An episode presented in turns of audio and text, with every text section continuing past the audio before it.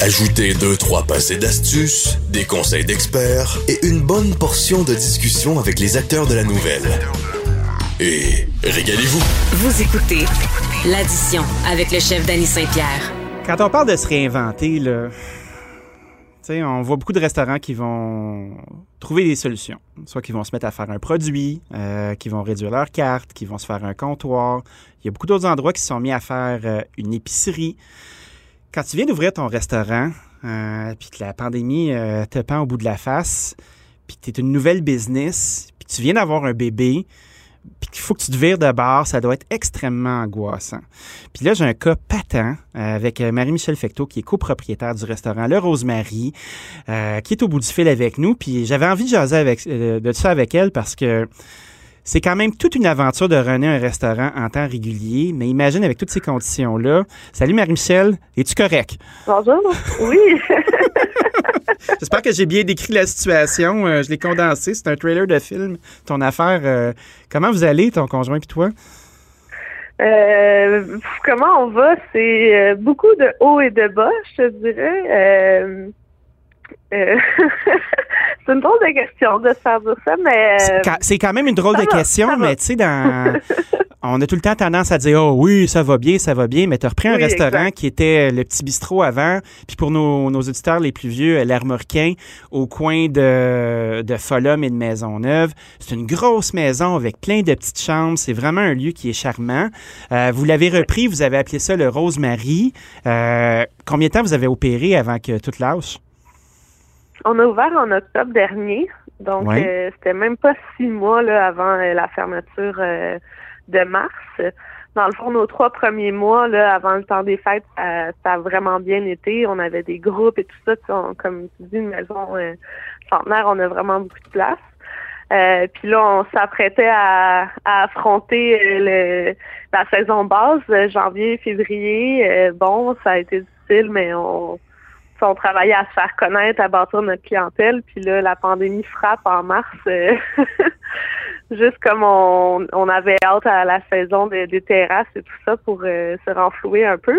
Oui. Donc c'était c'est quelque chose. C'est vraiment un, un triple défi. Là. Comme dit, en plus, euh, j'étais enceinte, là, donc euh, on planifiait mon, mon départ, on avait engagé du monde, puis là, euh, tout, euh, il a fallu vraiment tout rechanger le plan. C'était quoi au début votre projet? Tu sais, quand tu rêvais à ça, là, avant, euh, genre une semaine avant d'ouvrir la porte, là, euh, tu fais OK, on va appeler ça le Rosemary. On est dans ce beau, ce beau gros local-là, avec plein de charmes, plein d'histoires. C'était quoi votre plan d'affaires au départ? Mais dans le fond, l'idée, c'est que justement, comme c'était une, une grande maison avec beaucoup de pièces, euh, on était dans un quartier qui avait quand même beaucoup euh, de bureaux. Donc, les midis étaient presque déjà euh, établis. Dans le fond, c'est une des raisons pourquoi on a choisi ce local-là. Donc, l'idée, c'était de reprendre le local, travailler les midis, puis euh, tu sais, le soir, mais on voulait vraiment miser sur les groupes. OK? Donc, Avec vos chambres, ça, ça va de soi? oui, ben c'est ça. On avait des pièces différentes pour les différentes grandeurs de groupe euh, et tout ça. Donc vraiment, la pandémie, euh, on a dû recommencer notre plan d'affaires au complet parce que là, euh, bon, mais les bureaux sont tous en télétravail, il n'y a plus personne dans le coin. Pas tant, hein? Puis ben, les groupes, puis les groupes, euh, ben, on oublie ça. Donc vraiment, on a rechangé le plan d'affaires totalement. Là. Vous avez un bon background de business. Tu sais, je disais que vous étiez les deux diplômés de l'ITHQ, ton conjoint Julien en gestion hôtelière. Vous aimez les opérations, vous aimez la business. Euh, Qu'est-ce que ça a changé dans votre cuisine? Parce que je veux pas, tu sers moins d'alcool, t'as pas tes revenus de boisson, t'as pas tes revenus de salle, t'as pas tes revenus de groupe. Faut que tu commences à faire du take-out. Comment vous avez abordé ça? Mais on a un chef qui travaille avec nous depuis le début. Oui. euh, Michael, qui euh, est très euh, calculateur. Dans le fond, il travaille beaucoup sur les food costs. Il Ah oui, c'est pas un despote, là. il est pas euh, calculateur comme un psychopathe, là. C'est quelqu'un qui sait compter, là. Non, non, non. mais dans le sens qu'il est très artiste, mais il travaille rationnellement aussi à essayer de sauver les coûts, puis euh, tout ça. Donc ça, il a fallu mettre l'emphase là-dessus.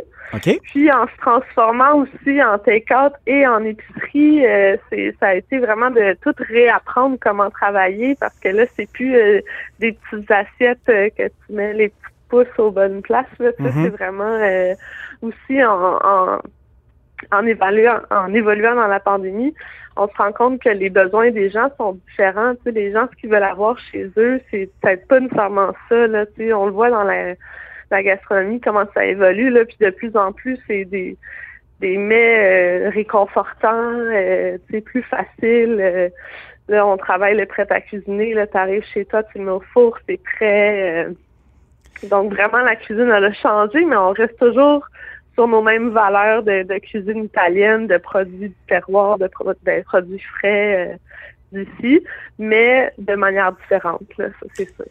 Le coin euh, dans lequel vous êtes, moi, j'y ai habité pendant un petit bout. Là, c'est dans le centre-sud de Montréal. Moi, j'ai habité sur la rue Champagne, à peut-être euh, quatre rues vers le sud. Là. C'est quand même un coin qui est rough.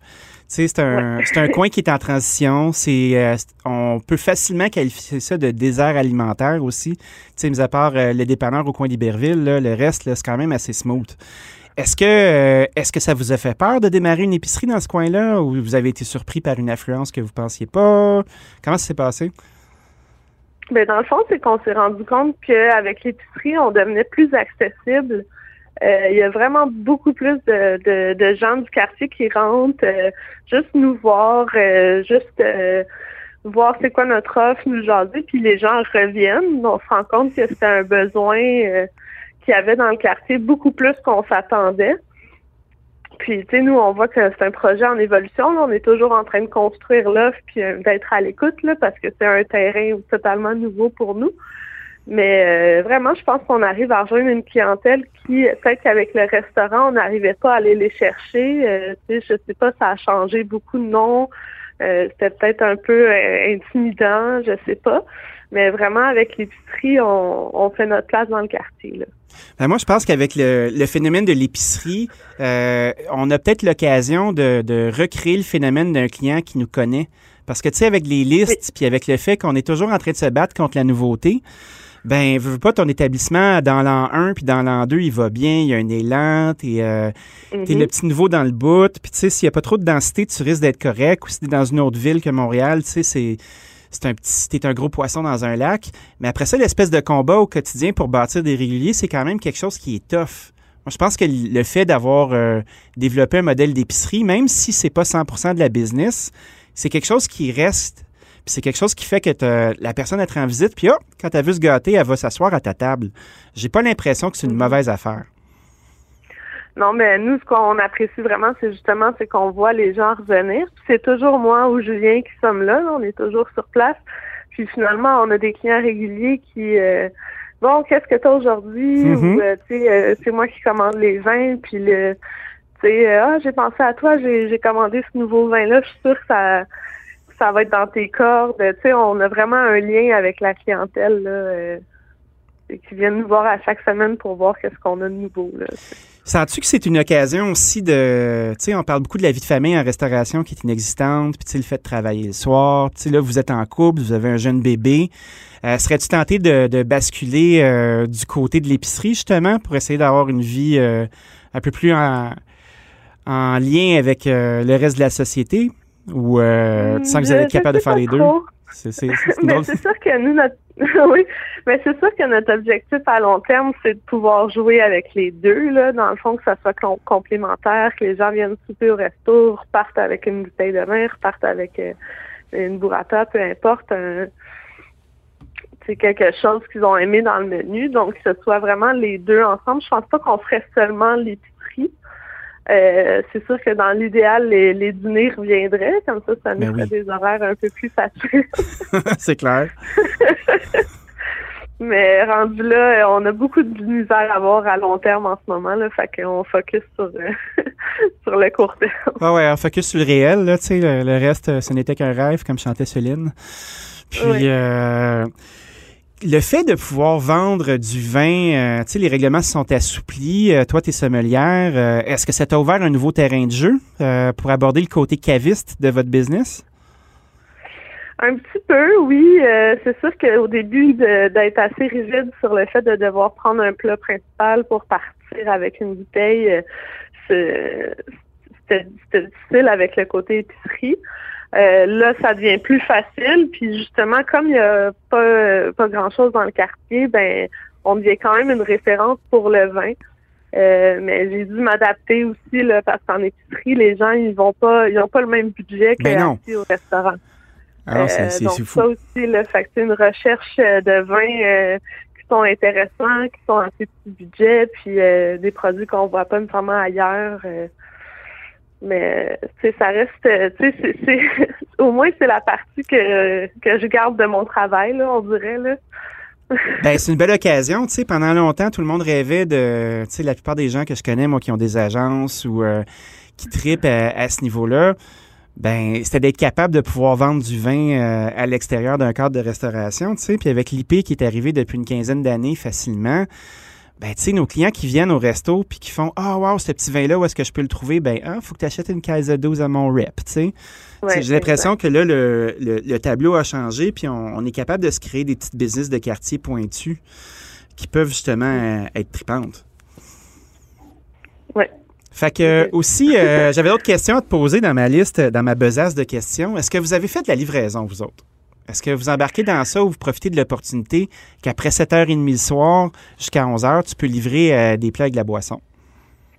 Ben très peu. Là, on y réfléchit. En fait, là, c'est que euh, ben c'est ça. Pour l'instant, on n'en fait pas. On se concentre vraiment sur le- l'épicerie puis le pour emporter. Mais on réfléchit peut-être que pour en deuxième temps là, embarquer dans la livraison. euh. mais euh, c'est ça. On prend notre temps pour euh, pour ça. Ben, de toute façon, vous avez les mains pleines avec tout ce qui, euh, tout ce qui vous arrive. Euh, comment vous faites pour communiquer avec vos clients? Tu sais, on, on voit les, euh, les plateformes de third party là, qui, euh, qui vont siphonner beaucoup de, de l'attention du marketing. Tu sais, les gens s'habituent à consommer, tu sais, on parle surtout de livraison, mais tu sais, même pour du pick-up, euh, à consommer sur ces plateformes-là. Puis c'est de plus en plus difficile d'être visible. Comment vous faites, vous? Avez-vous des stratégies pour que les gens puissent aller vers vous? Mais on travaille beaucoup sur nos réseaux sociaux. Oui. Euh, mais on se rend compte que les réseaux sociaux vont rejoindre les gens de destination, donc les gens à l'extérieur du quartier. Euh, pour les gens du quartier, ben c'est vraiment euh, tu sais, au jour le jour là, on tu sais, on affiche dans nos fenêtres. euh, Il y a même une partie, euh, Julien était sur le trottoir, parlait aux gens qui passaient. Euh, c'est c'est vraiment le surplace euh, qui fait que qu'on arrive à communiquer notre offre. Là, euh, puis euh, les gens qui sont curieux aussi, ah, on a vu que vous étiez nouveau, on est venu voir. Donc c'est un client à la fois, là, le bouche à oreille qui aide beaucoup. Là, puis euh, c'est ça. D'accord. Est-ce que tu as un souhait pour 2021? Ben la réouverture, C'est un beau souhait, ça. ben qu'on a un bel été là, nous c'est on, on s'attend pas vraiment à ça avant, mais qu'on puisse réouvrir pour nos terrasses là, puis euh, que Qu'on commence à vivre comme on vivait avant. Marie-Michel, merci beaucoup Ouais. d'avoir pris un moment pour discuter avec nous, à parler du rosemary puis de cette espèce d'aventure qu'on vit tous. Je trouvais que vous aviez un exemple assez concret euh, d'une belle jeune business prometteuse qui, euh, qui se bat pour continuer puis qui rêve encore à ce que ça recommence. Merci beaucoup. Ben oui. Merci. Salut!